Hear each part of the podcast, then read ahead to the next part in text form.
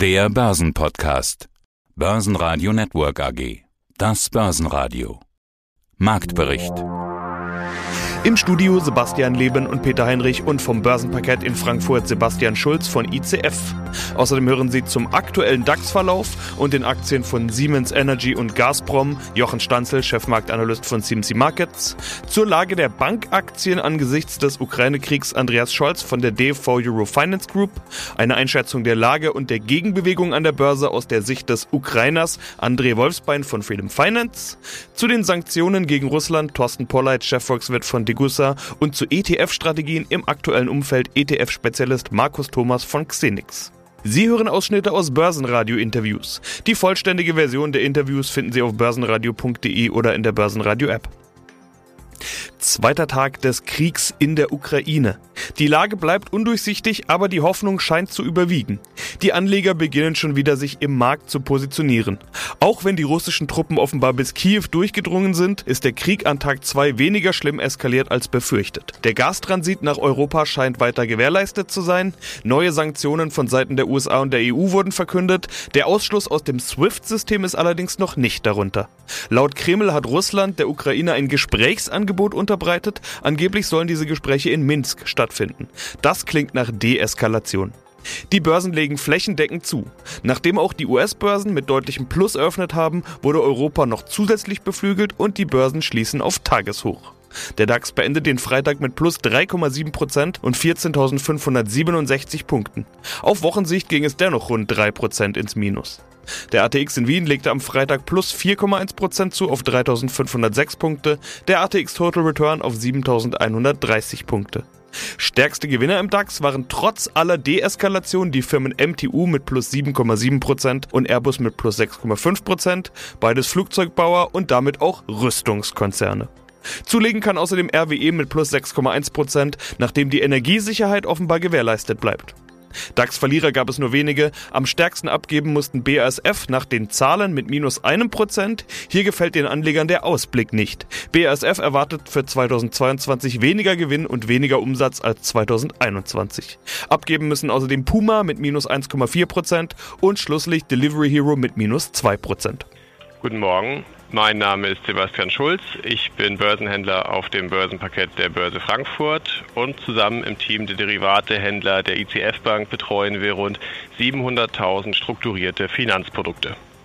Die Trends vom Parkett. Krieg in Europa, Bomben, Panzer, Granaten, eine dramatische Entwicklung, menschliches Leid in der Ukraine. Trotzdem lass uns über die Trends vom Parkett sprechen und drüber schauen. Gibt es nur einen Trend, rot nach unten? Es gibt nicht nur einen Trend rot nach unten. Es ist eine Woche der spürbaren Unsicherheiten hier, die sich dem Ende zuneigt. Wir sehen den DAX die Woche tiefrot, haben aber auch wieder Rohstoffe, die gestiegen sind. Es ist also, ist also verschieden. Ja, wie ist denn momentan die Entwicklung des DAXes? Und jetzt können wir mal einen Zeitstempel setzen. Es ist Freitagmorgen, kurz nach sieben, also deutlich, deutlich vor Börseneröffnung. Ja, wir haben letzte Woche den DAX in der Kasse bei knapp 15.000 Punkten ja verlassen. Die Woche hat sich der DAX dann weiter nach unten gearbeitet und wenn wir jetzt in den DAX Future hineinschauen, dann sehen wir 14.300 Punkte knapp. Wir liegen also knapp 700 Punkte unter dem Schlussniveau der Vorwoche. Und wenn man auf die Zertifikate-Seite schaut, wie ist da der Trend? Hier habe ich mitgebracht ein Turbo-Zertifikat, ein Mini-Short Open-End auf den DAX mit einem Strike von 16.590 Punkten. In diesem Papier hatten wir sehr, sehr viele Käufe, weniger Verkäufe. Das bedeutet, dass die Anleger davon ausgegangen sind, dass der DAX diese Woche fallen wird und die Anleger haben hier Recht behalten. Wenn man die Woche zusammenfasst, kann man kurz und knapp sagen, diese Woche stand es unter dem Motto DAX Short Rohstoffe Long. Dann gehen wir auf die Rohstoffe über. Wenn es Unsicherheiten und Krisen gibt, dann gibt es immer natürlich den Griff zum Gold. Wie sieht es da aus? Genau, wenn es Unsicherheiten gibt, dann gibt es den einen sicheren Hafen und das ist das Gold. Das haben wir auch diese Woche unter den Most Actives gesehen. Hier habe ich ein Turbo-Zertifikat Long Open End auf Gold mitgebracht, der BNP Paribas, mit einem Strike von 1720 US-Dollar. In diesem Papier hatten wir ausgewogen Käufe und Verkäufe. Wenn wir das Gold diese Woche beobachtet haben, dann haben wir ja auch am Donnerstag einen Peak gesehen bei knapp 1970 US-Dollar. Hier wurde also die psychologisch wichtige Marke von 2000 US-Dollar nur knapp verfehlt. Ja, bei diesem Krieg gibt es ja natürlich auch um Öl und Gas. Gaspreise explodieren. Klar, wo soll es auch herkommen, wenn jetzt keine Lieferung mehr aus Russland kommt? Das sieht man auch ganz deutlich am Ölpreis. Wie hat sich denn der entwickelt? Der Ölpreis ist weiter am Steigen hier. Hier haben wir auch unter den Most Actives ein Papier dabei, das ich mitgebracht habe. Das ist ein Call-Optionsschein auf die Sorte Brand Oil mit dem Datum 26.04.2022 und einem Basispreis von 100 US-Dollar. Wir schauen uns den Ölpreis an diese Woche und da sehen wir, dass wir knapp 10 US-Dollar dazu gewonnen haben. Der Basispreis von 100 US-Dollar bei dem Papier, was ich mitgebracht habe, deutet natürlich auch darauf hin, dass die Anleger davon ausgehen, dass der Ölpreis über die Marke von 100 US-Dollar noch weiter hinaussteigen wird. Ja, hallo, mein Name ist Jochen Stanzel von CMC Markets. Nach dem Angriff Putins auf die Ukraine werden an der Börse jetzt die Folgen von Sanktionen und Gegensanktionen heftig abgewogen. Was ist denn bisher am Donnerstag mit dem DAX passiert und wie war die Börseneröffnung am Freitag und was sind die nächsten wichtigen Chartmarken? Also die ganze Woche war sehr negativ. Wir hatten gestern eine kräftige Erholung an der Wall Street bei Tech-Aktien gehabt, was denke ich auf Eindeckungen zurückzuführen ist. Man muss sich ja vor Augen führen, dass die Anleger vor der Eskalation in der Ukraine abgesichert waren, weil sie ja von der amerikanischen Notenbank die Zinswende fast schon eingeprügelt bekommen haben seit Anfang des Jahres. Also trifft diese Krise in der Ukraine jetzt auf aktive Anleger, die eben abgesichert sind gegen fallende Kurse. Dadurch ist das Ganze relativ geordnet, was sich da zuträgt. Wir bekommen jetzt aber eine Situation, wo der DAX eben eine Trendwende ausbildet. Letzte Woche war der Schlusskurs noch 850 Punkte höher, als es jetzt ist. Diese 850 Punkte machen den Unterschied. Wir sehen jetzt, dass der DAX eine Trendwende-Formation ausgebildet hat und damit in ein korrektives Niveau kommt. Etwas, was die Wall Street in dem Maße, wenn man es den S&P 500 Index anschauen, noch nicht ausgebildet hat. Um das nochmal genauer zu verstehen, du sagtest schon, die Anleger waren eigentlich schon abgesichert. Ist das wirklich so?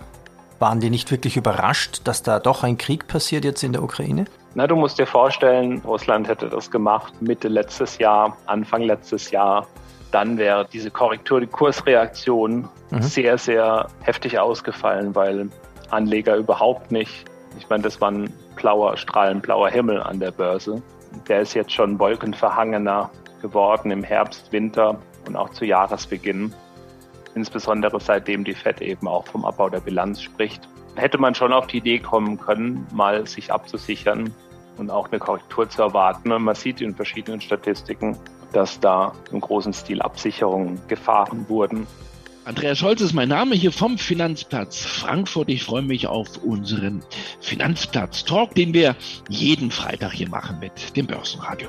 Und das Thema ergibt sich diesmal leider mehr oder weniger von selbst, denn es gibt nur noch eins, den Krieg in der Ukraine. Putins Überfall gestern reißt die Finanzmärkte, ich will jetzt nicht sagen ins Chaos, aber auf jeden Fall in eine richtig, richtig große Ungewissheit. Äh, vor allen Dingen die Bankenwerte sind deutlich unter Druck gekommen. Andreas, was ist da los? Wie ordnest du das alles ein? Ja, das trifft natürlich das äh, Finanzsystem schon ins Markt. Das ist klar, wir müssen gar nicht drüber reden, dass ein Krieg natürlich Folgen hat insgesamt für die Stimmung, für das Sentiment an den Märkten, an den Kapitalmärkten, an den Finanzmärkten. Mittendrin äh, sind wir natürlich sozusagen beim Herzmuskel des Finanzsystems im Bankensystem. Und wir werden das jetzt mal in diesem Gespräch aus verschiedenen Perspektiven beleuchten. Die Banken sind natürlich besonders empfindlich getroffen worden. Wir sehen das bei den Kursverlusten gerade auch bei unserem Branchenprimus der Deutschen Bank, die ja so eine super Performance hingelegt hat. Gute Zahlen zum abgelaufenen Jahr, guter Start in das Jahr. Und jetzt year to date, ich habe gerade nochmal nachgeschaut, nur noch ein Plus von 0,5 Prozent. Also die Entwicklung der letzten Tage, man muss sagen, die letzten 48 Stunden hat fast den kompletten Jahresgewinn wieder äh, wegschmelzen lassen. Minus 18 Prozent alleine jetzt in den letzten äh, wenigen Tagen. Das äh, tut natürlich weh. Die Aktie ist auch heute wieder im Minus. Ähm, die Banken sind getroffen, obwohl man sagen muss, dass Exposure, also der Ausmaß, mit dem man sozusagen mit Geld in Ausleihungen in Russland aktiv ist, hält sich eigentlich in Grenzen. Die Zahlen, die wir von der Deutschen Bundesbank bekommen, haben, die liegen so etwa bei 6 Milliarden Euro. Das sind die Forderungen, die Gesamtforderungen deutscher Geldhäuser gegenüber Russland könnte man insgesamt als überschaubar betrachten. Da haben beispielsweise Banken in Österreich wie die RBI oder auch die Unicredit in Italien ein ganz anderes Exposure. Also das ist im Grunde genommen zu verkraften. Das Geld ist ja auch nicht weg, aber die Börse reagiert natürlich erstmal.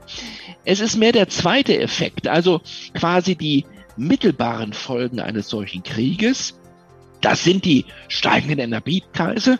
Das ist möglicherweise der negative Effekt, der Bremseffekt auf die Weltwirtschaft. In einer Phase, wo wir alle jetzt davon ausgegangen sind, der Zins kommt zurück. Wir kommen zurück in eine Normalität. Die Pandemie haben wir ja im Großen und Ganzen auch im Griff. Und jetzt haben die Banken endlich Rückenwind bekommen. Die Hoffnung auf Normalität hat die Banken jetzt getrieben. Und nun kommt ein Krieg in Europa, auf europäischem Boden dazu. Und es besteht zumindest die Gefahr, dass hier ein Strich durch diese Konjunkturrechnung gemacht wird. Es sind also einerseits die unmittelbaren Effekte. Da müssen wir uns auf sozusagen das Exposure konzentrieren. Und dann sind es die mittelbaren Effekte, die möglichen Folgen.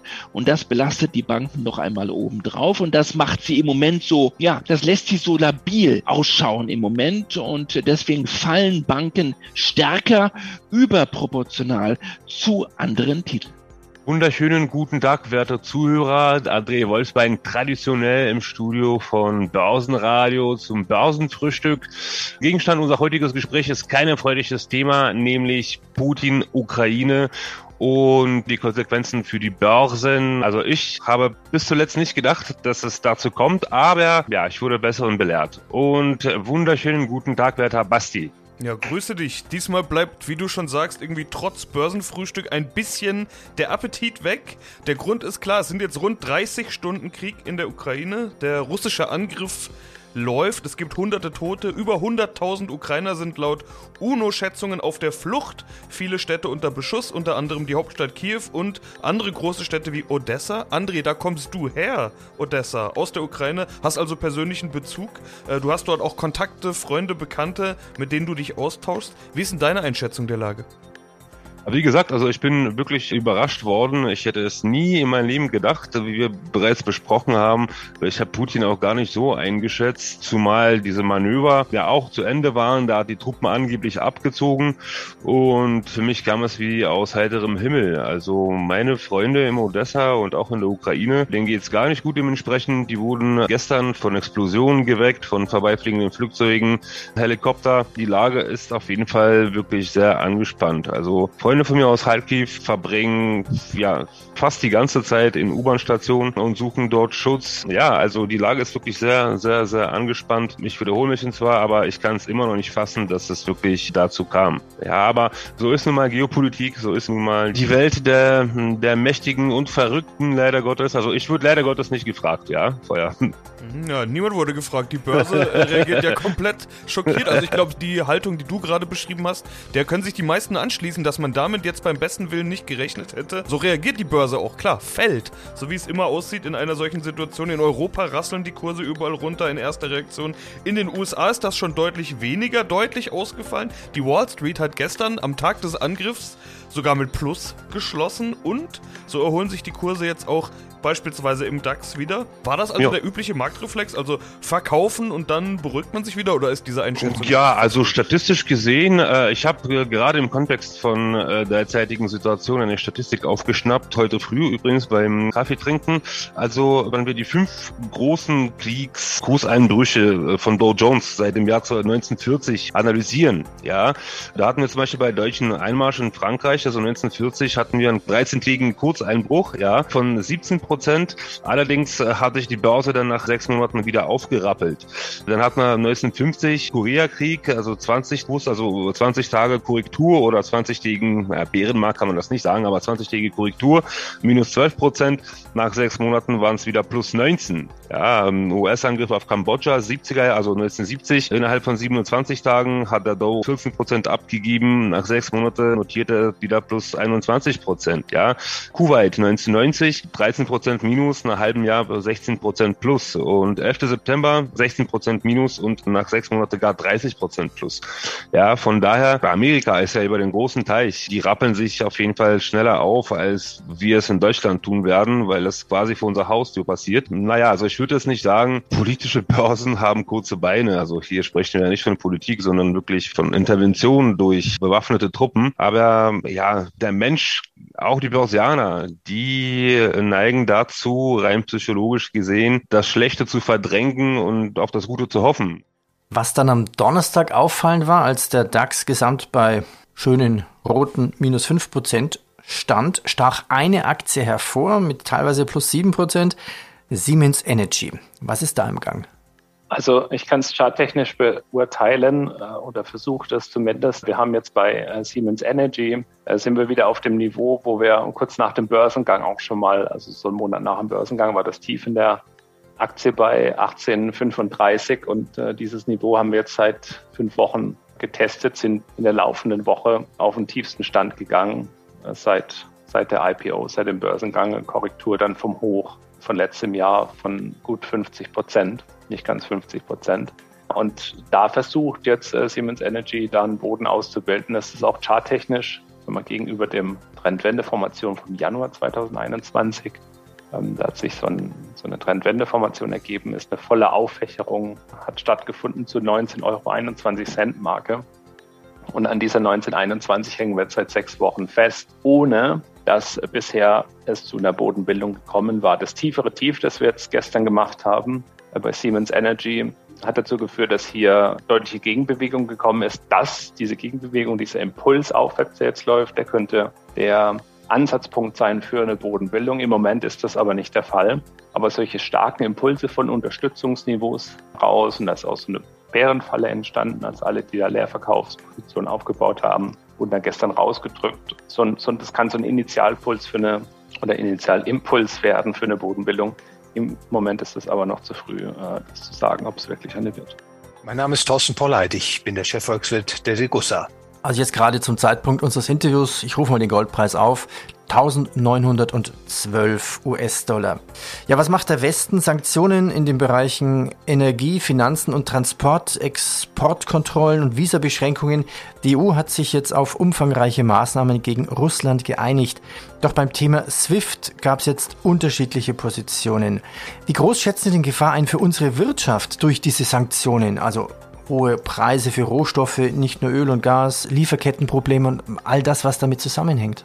Also ich sehe da durchaus Probleme. Sie nannten ja bereits einige Felder, in denen die Sanktionen greifen könnten. Ich weise an der Stelle darauf hin, dass beispielsweise die Bundesrepublik Deutschland äh, im Primärenergieverbrauch zu 25 Prozent auf Erdgas setzt und etwa 67 Prozent des in Deutschland verheizten Erdgases kommt eben aus Russland. Man kann sich also vorstellen, wenn es hier Lieferstörungen gibt, beziehungsweise auch eine drastische weitere Verteuerung des Erdgaspreises, Preises, dass das natürlich die Güterpreise insgesamt weiter in die Höhe treiben würde. Und Sie wissen, steigende Preise sind für die Konsumenten schlecht. Man spricht dann davon, dass die realen Einkommen abnehmen. Und äh, das ist natürlich ein bedrohliches Szenario auch für die Firmen, die dann mit erhöhten Energiekosten operieren müssten.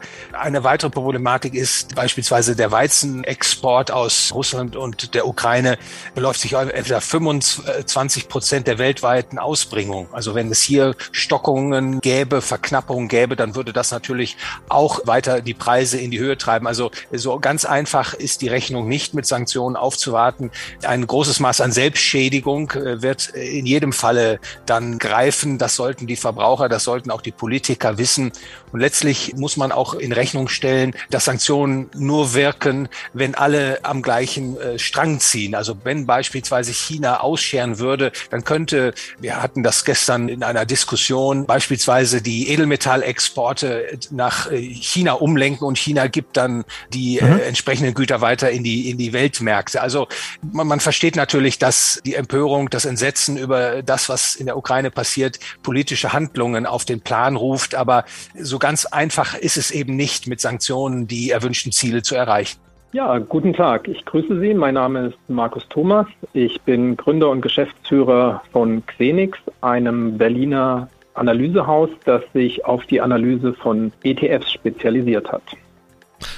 Krieg in der Ukraine. Auch wir kommen an diesem Thema selbstverständlich nicht vorbei. Russland hat die Ukraine überfallen. Jetzt wird getagt und sondiert, was kann getan werden, wie wird damit umgegangen, was sind die Folgen. Wir sind alle betroffen als Menschen, als Bürger, aber auch als Investoren. Und in dieser Funktion und Position wollen wir uns heute wieder unterhalten, beziehungsweise nicht nur als Investoren, sondern auch als Marktbeobachter und Analysten, denn wie Sie gerade gesagt haben, das ist ja, was Sie tun. Wie fließt ein solcher Krieg in Ihre Analyse? Analyse mit ein?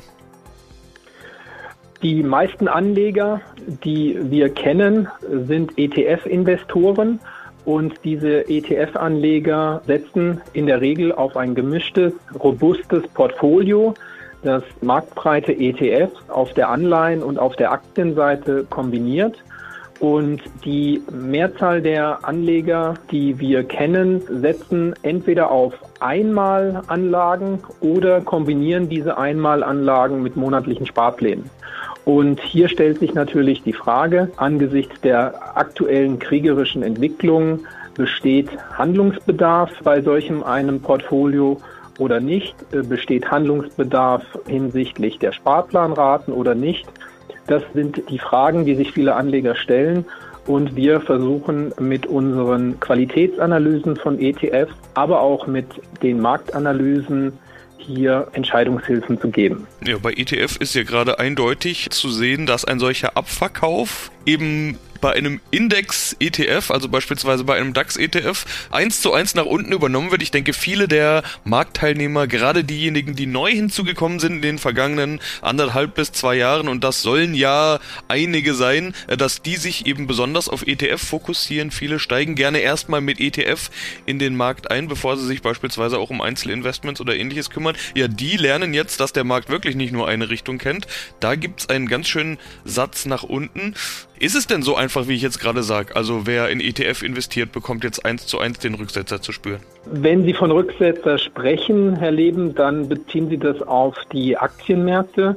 Hier ist es aber im ersten Schritt auch wichtig zu differenzieren. Sie haben ja den DAX als Beispiel genannt. Der DAX 40 repräsentiert die größten und stärksten äh, börsennotierten Unternehmen.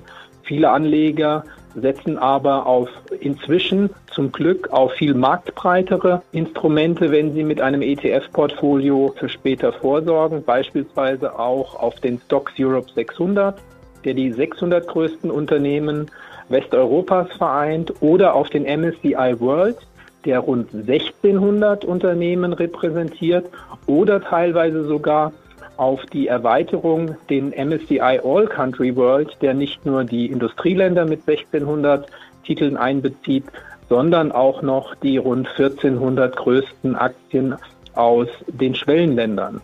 Also hier muss man unterscheiden. Man sieht es, der deutsche Aktienindex ist relativ klein gegenüber den beiden marktbreiten Weltindizes, die ich genannt habe. Die deutsche Wirtschaft ist nur exportorientierte wenn man sich die Weltindizes anschaut, hat man eine Kombination aus Export- und Importnationen. Also hier ist es schon mal grundsätzlich wichtig zu unterscheiden, wie breit ist der Index-ETF, den Anleger in ihrem Portfolio haben. Und die zweite Frage ist, welchen Anteil machen insgesamt die Aktien-ETFs in einem gemischten Portfolio aus. Gaspreise. Wir hatten ja gerade über die Ölpreise gesprochen. Gaspreise kommt man relativ schnell zu Gazprom. Lass uns noch über die Aktie sprechen. Ist die Aktie vielleicht sogar bald tot? Bald tot sanktioniert? Wo steht der Kurs momentan? Also Gazprom ist bei 4,37 Euro. Äh, da ist charttechnisch bereits im Oktober letztes Jahr eine Trendwendeformation entstanden. Die hat sich jetzt voll aufgefächert äh, mit einer Korrektur seit Oktober letztes Jahr von 60, knapp über 60 Prozent. Jetzt haben die sich erholt gegenüber dem gestrigen Tief schon wieder um 28 Prozent. Also da sieht man, was da los ist. Also immense Volatilität, weil man eben auch nicht mit Verlässlichkeit sagen kann, ob die Aktie morgen noch gehandelt wird. Es war die Rede von einem Ausschluss Russlands vom Finanzmarkt. Gazprom ist ja eine ADR, also eine im Ausland gehandelte ausländische Aktie sozusagen, ist also nur ein Anteil an den Originalaktien. Und da stellt sich die Frage, ob es die als erstes treffen wird, sollte es zu einem Ausschluss kommen. Also die politische Situation geht ja dahin, Russland den Zugang zum Finanzmarkt abzuschneiden. Und da sind natürlich russische Aktien ein Mittel oder ein ja, Instrument, das es treffen könnte. Also bei aller Volatilität und mögliche kurzfristige Snapback-Rallies, die es geben könnte, die ich vielleicht versucht bin, mich dazu positionieren, muss man eben auch mit einkalkulieren, dass da es politisch so einen Schritt geben könnte. Also eine heikle Geschichte. Börsenradio Network AG Marktbericht